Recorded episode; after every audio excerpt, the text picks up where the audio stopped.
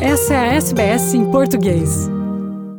Portugal está mobilizado para acolher refugiados da Ucrânia. Em apenas três semanas, Portugal já recebeu 18.410 refugiados.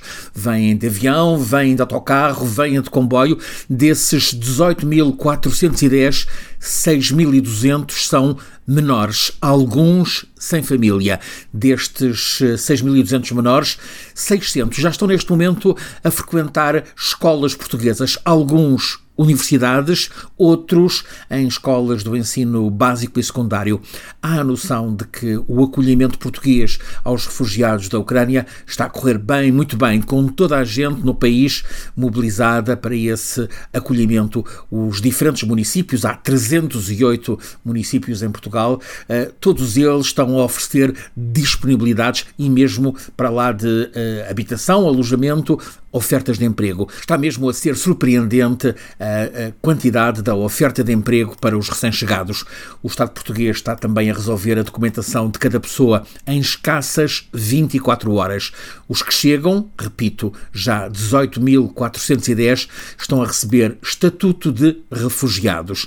Entre estes recém-chegados há muita mão de obra qualificada, muita gente licenciada em diferentes eh, setores, por exemplo, da saúde e da indústria.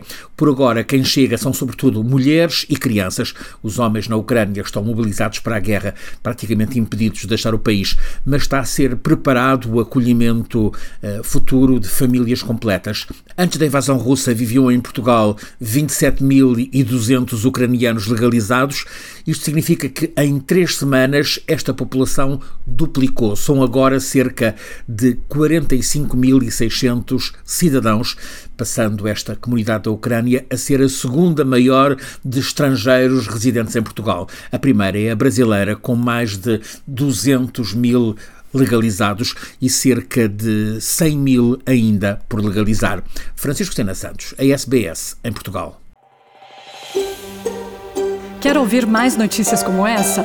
Ouça na Apple Podcasts, no Google Podcasts, no Spotify ou em qualquer leitor de podcasts.